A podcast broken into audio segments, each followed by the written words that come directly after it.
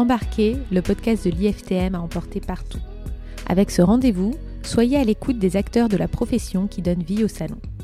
Membres des institutions publiques, exposants ou visiteurs, chacun apporte sa contribution à l'univers du voyage et du tourisme. Nous sommes heureuses de discuter aujourd'hui avec Linda Lenné, rédactrice en chef de l'écotouristique. Linda, bonjour et merci d'être là. Bonjour Vous faites partie de l'équipe de l'écotouristique depuis 23 ans. C'est une longévité extraordinaire. En plus de deux décennies, la presse généraliste et la presse spécialisée ont considérablement évolué. Comment percevez-vous ces changements? Oui, c'est vrai, 23 ans, c'est long, mais euh, le temps euh, est passé euh, très vite. J'ai eu la chance de rejoindre l'écotouristique grâce à Hervé Hugueny, qui était rédacteur en chef. Et à l'époque, j'étais correspondante depuis le Québec, puisque j'étais installée près de Montréal. Et on a commencé à collaborer sur le sujet des technologies.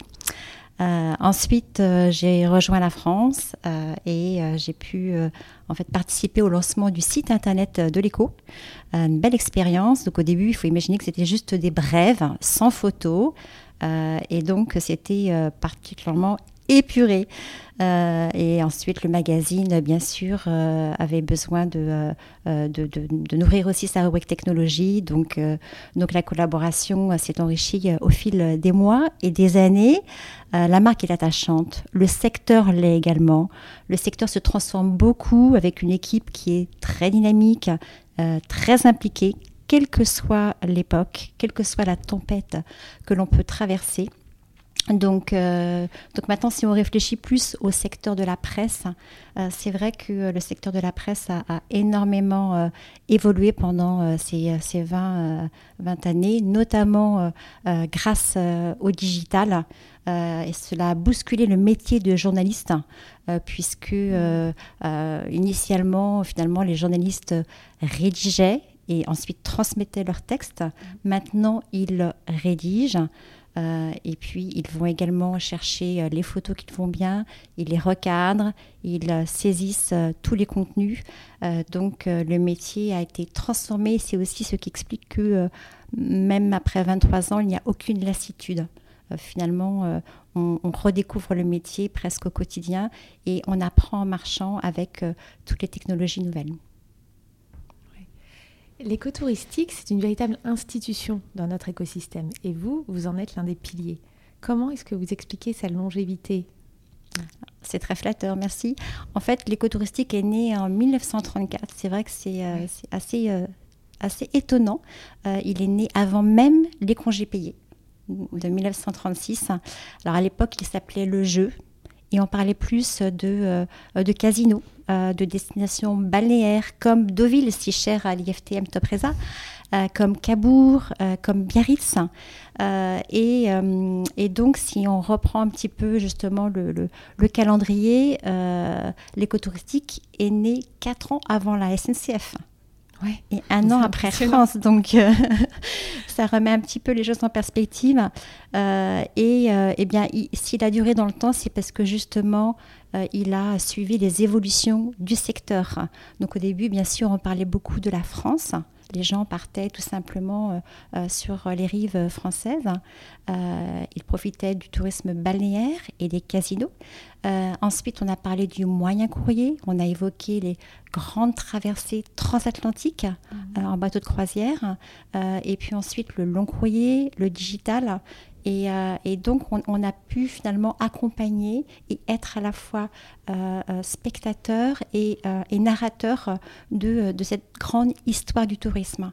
Et c'est absolument passionnant. On a, on a fait des recherches au sein de la BNF pour se replonger dans, dans nos archives. On a retrouvé le premier numéro, le jeu, de donc 1934 euh, et c'est vrai que c'est assez émouvant à travers à travers les photos, à travers les récits, à travers les transformations du, de, l'ex-SNAV qui est devenu les entreprises du voyage, à travers également l'IFTM. On a retrouvé des photos d'archives de, de l'IFTM à Deauville. Donc voilà. Et puis alors puisqu'on parle du les transformations, bien sûr, on, en a déjà parlé. Il y a le digital. Et, euh, le digital, eh bien, on se l'est totalement approprié. Euh, au début, on était juste un, finalement un magazine. Aujourd'hui, on a également un site internet. Et, euh, je suis ravie de, partager les derniers chiffres d'audience, puisqu'au mois de juin, nous avons atteint 1,8 million de visites.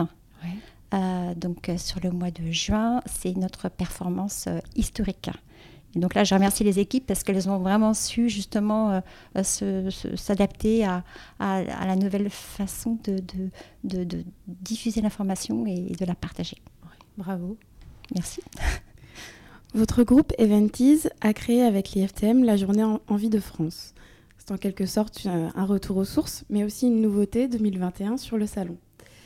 Pourquoi avoir eu cette démarche?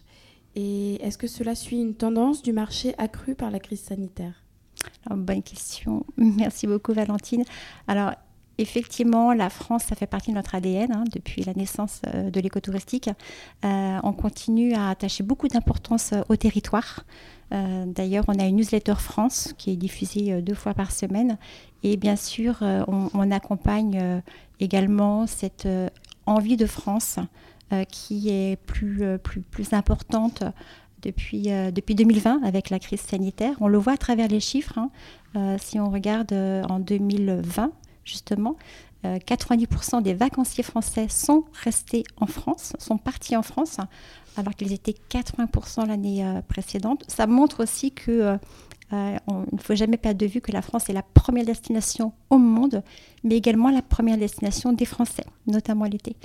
Euh, et puis cette année, on, a eu les chiffres de, euh, du baromètre Orchestra. On voit effectivement que les, agences, les voyagistes sont vraiment réappropriés la destination, mm. euh, puisque au mois de juin, toujours, la France métropolitaine est en croissance dans les ventes de 57%. donc les agences, les voyagistes étaient déjà très habitués à vendre les destinations d'outre-mer mais la France métropolitaine, c'était un peu moins vrai. Là, on sent qu'effectivement, le marché est très dynamique, il a su s'adapter au nouveau contexte et donc su euh, développer euh, euh, des, plateformes, des produits sur notre beau pays.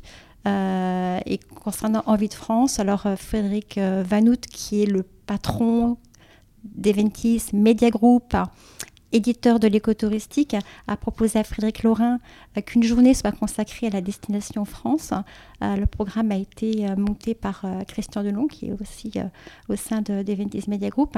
Et ensemble, ils ont trouvé effectivement un beau terrain d'entente pour mettre la France à l'honneur. Je sais que c'est une destination qui, qui, mérite toute notre attention et, donc qui mérite qu'on on, y consacre des conférences et du contenu. En effet, la destination France est à l'honneur sur le salon cette année. Concrètement, comment va s'articuler cette journée? Alors, je pense que Laurent en parlera mieux que moi. Mais euh, en tout cas, c'est une journée qui est euh, euh, dédiée à, des conférences sur la France, sur sa mise en marché, avec des professionnels du, voyage, qu'ils soient du secteur privé ou du secteur public. Les conférences sont ouvertes à absolument tous les visiteurs. je pense qu'il est, bien de, venir sur le salon, même si on le sait, cette année, on a la possibilité de regarder les conférences en streaming ou en replay euh, avec la plateforme euh, Everywhere. Mais je pense que c'est bien de venir sur place pour justement participer aussi euh, aux échanges, poser des questions et puis, faire, faire du networking tout simplement. Merci. Linda, vous animez le club Tourisme et Technologie, un think tank qui se réunit pour penser le tourisme par le prisme technologique. Cet aspect, encore aujourd'hui, fascine autant qu'il effraie. Qu'est-ce que le e-tourisme apporte selon vous au tourisme actuel et en quoi l'a-t-il transformé? Alors oui, si on parle d'e-tourisme, on parle le digital. Le digital fait partie de nos vies, que ce soit dans le voyage ou dans d'autres euh, domaines, bien sûr. 80% hein. euh, des Français préparent leur voyage en ligne. Mmh. C'est une statistique du cabinet Rafour Interactif. donc, on, ne peut pas passer à côté de, du digital. en quoi a-t-il transformé l'industrie?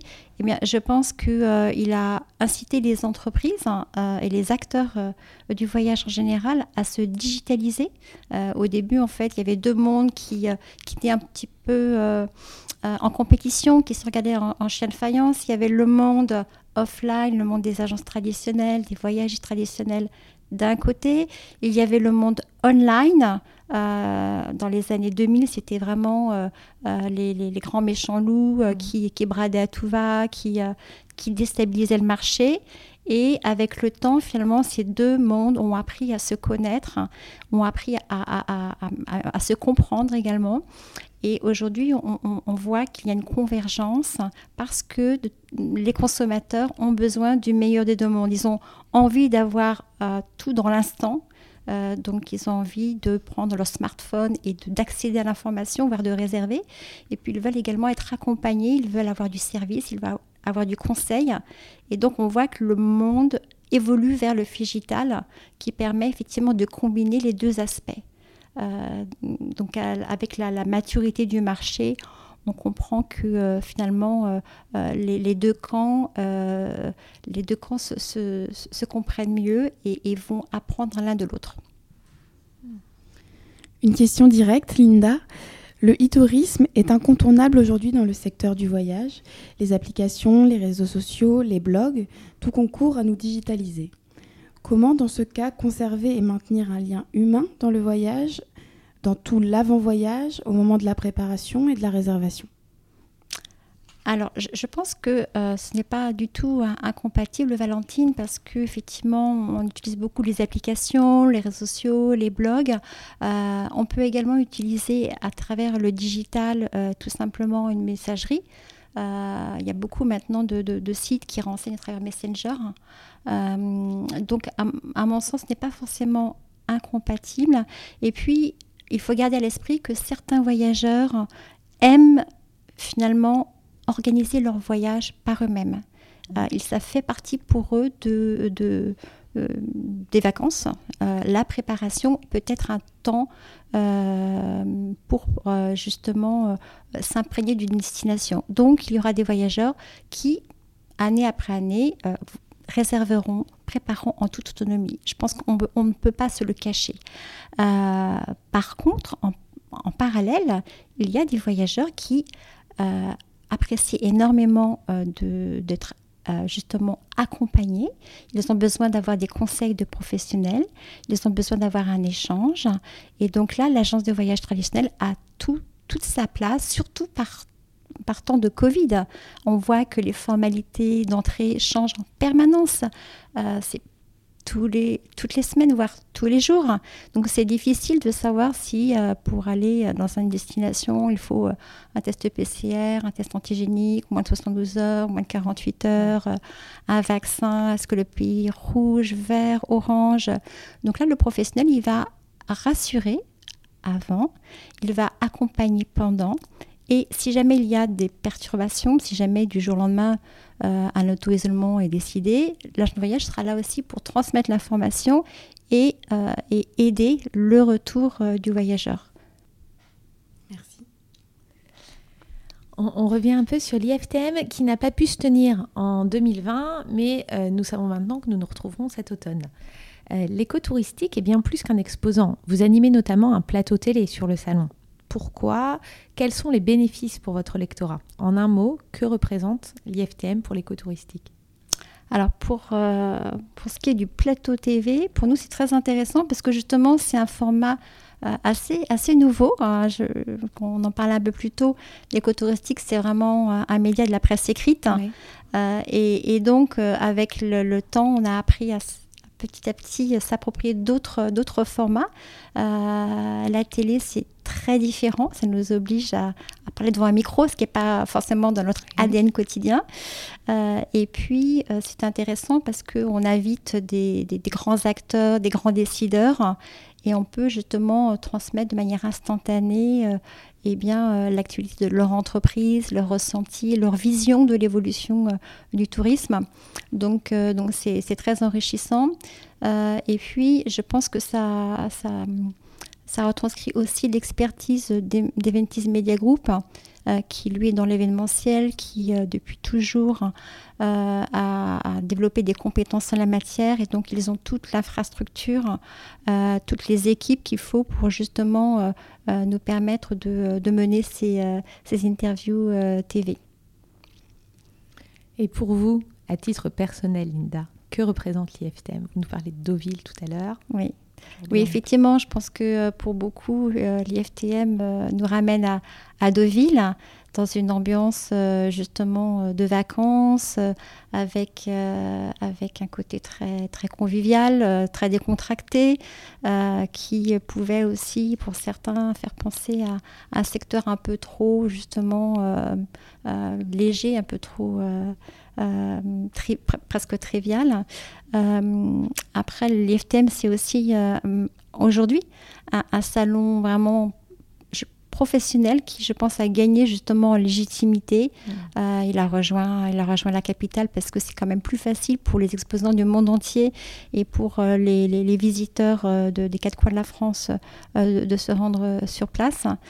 donc c'est un salon effectivement qui est professionnel, qui permet de, de, de, nouer des, des partenariats, de, revoir des personnes qu'on n'a qu'on n'a pas vues depuis longtemps. Donc c'est aussi un salon de, bah, de, la rencontre à, une époque où euh, ça devient presque un luxe. Euh, donc, euh, voilà, que dire d'autre? Eh bien, c'est également un salon on peut dire multisectoriel, puisque euh, c'est le salon de la distribution, de la production, les transporteurs, les destinations, euh, mhm. incluant bien sûr la France. Cette année, c'est le hall 1. Je pense que c'est bien de le rappeler parce que euh, c'est un hall qui est plus apprécié que le hall 7. Et puis, cette année, c'est l'hybridation. Donc, on voit que le, salon a fait un long chemin sous, sous l'impulsion de, de Frédéric Laurin. Merci Linda. On va passer à une, à une question RSE. Il y a trois piliers dans la RSE, écologique, social et sociétal. Nous avons cette roue de la RSE à faire tourner pour déterminer celui à propos duquel nous allons discuter ensemble.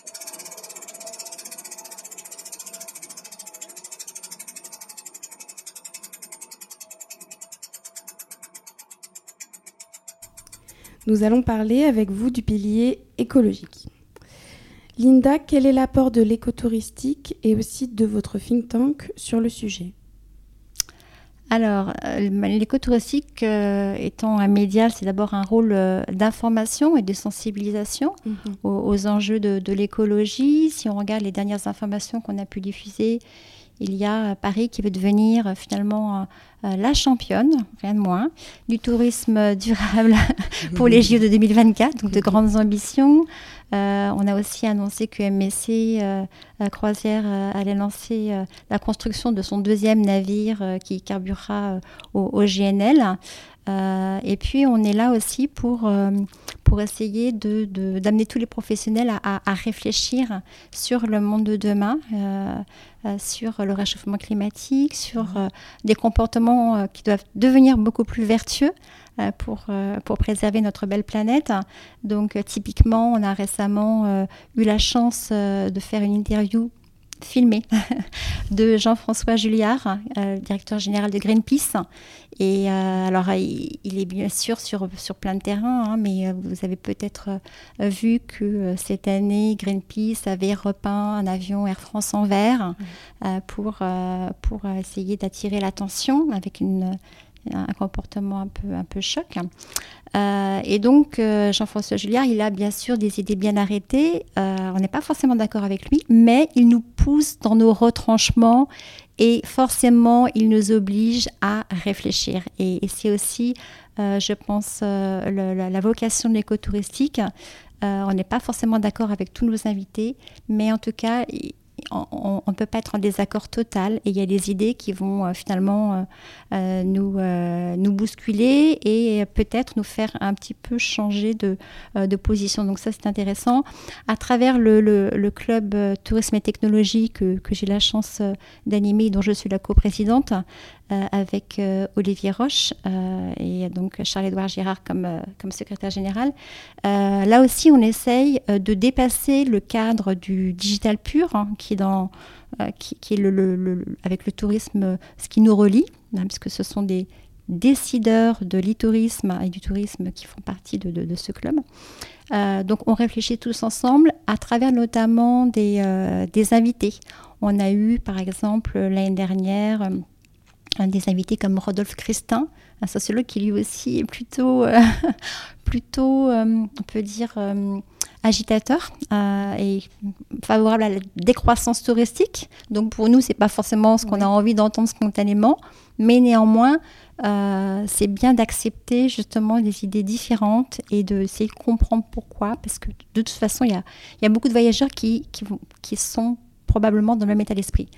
Euh, il faut l'accepter, il faut essayer de, comprendre et puis il faut essayer de discuter pour justement peut-être aussi amener euh, Rodolphe Christin à revoir un peu sa copie et à, lui montrer qu'il y a dans son discours des contradictions. il y en a.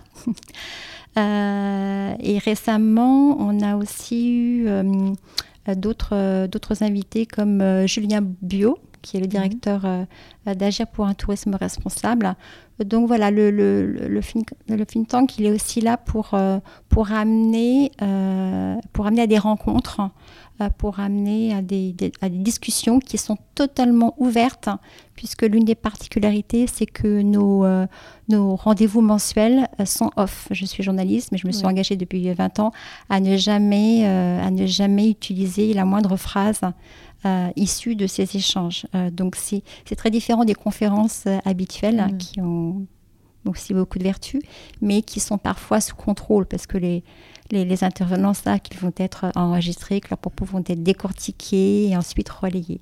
Là, en fait, on parle entre nous et donc la parole est libre. Merci Linda. Et justement, cette parole, cette liberté de parole que vous apportez dans votre think tank, comment est-ce que, en réalité, dans un milieu ultra concurrentiel tel que celui du tourisme, est-ce que vous arrivez à trouver le bon équilibre entre l'échange d'informations, le partage? Est-ce que vraiment ça peut se faire de façon fluide et transparente? Comment est-ce que vous réussissez à, voilà, à maintenir cet équilibre qui, j'imagine, est quand même assez précaire entre, pour faire avancer les réflexions communes que vous avez dans votre think tank et, euh, et continuer dans une dynamique d'intelligence partagée? Alors oui, c'est effectivement un bon point. Le partage d'informations, c'est pas toujours évident. Euh, les, entreprises peuvent être frileuses à l'idée de, de, partager des, des, données, des tendances. Euh, le club a, la chance d'être composé de professionnels vraiment très respectueux les uns des autres. Et pour rejoindre le club, il y a finalement un petit un, petit euh, déjeuner d'accueil où on pose des questions et, et donc on s'attend à ce que justement le, le, décideur accepte le jeu du partage de l'information. Donc s'il ne le fait pas, il y a un vote ensuite. Hein. s'il ne le fait pas en général, il n'est pas euh, en fait euh, élu membre du club. Donc euh, ça fait partie des conditions d'entrée et ça fonctionne plutôt bien parce que tout le monde est passé par là, moi compris. Donc on connaît le jeu et si justement le club a du sens, c'est parce qu'il y, a une, il y a quand même une certaine liberté de parole. Et un vrai respect des règles. Donc pour, exactement, exactement, oui, c'est important. C'est pour ça d'ailleurs qu'il existe depuis si longtemps. Oui. Merci pour toutes ces réponses, Linda. Il reste une question à aborder et ce sera la dernière. Vous avez trois papiers devant vous. Euh, je vous laisse en choisir un et nous lire la question que vous aurez choisie.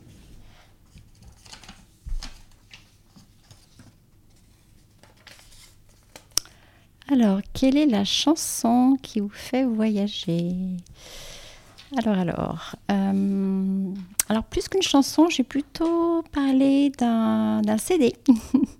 d'un CD de vacances. Euh, c'est donc euh, English Riviera de Métronomie. Alors c'est tout simplement un, souvenir de, de, départ en vacances en voiture, en famille, parce que curieusement ou pas, je voyage beaucoup en voiture avec ma famille, beaucoup plus qu'en avion. Et donc, on, a écouté ce, CD en boucle avec mon mari et mes enfants. Euh, donc on le connaît sur le bout des doigts et des oreilles et ça nous ramène toujours euh, justement à ces bons moments partagés avec également des amis, tout simplement. À écouter donc. Linda Lenné, un grand merci pour votre présence et nos échanges. J'invite tous nos auditeurs à partager ce podcast présenté par Valentine Desmoulins et Marie-Astrid Paternotte, réalisé sous le patronage de l'IFTM avec la contribution de l'agence Eugène Jo. N'hésitez pas à vous abonner à la chaîne pour ne rien manquer de nos prochains échanges. Merci beaucoup Marie-Astrid, merci Valentine. Merci à vous Linda.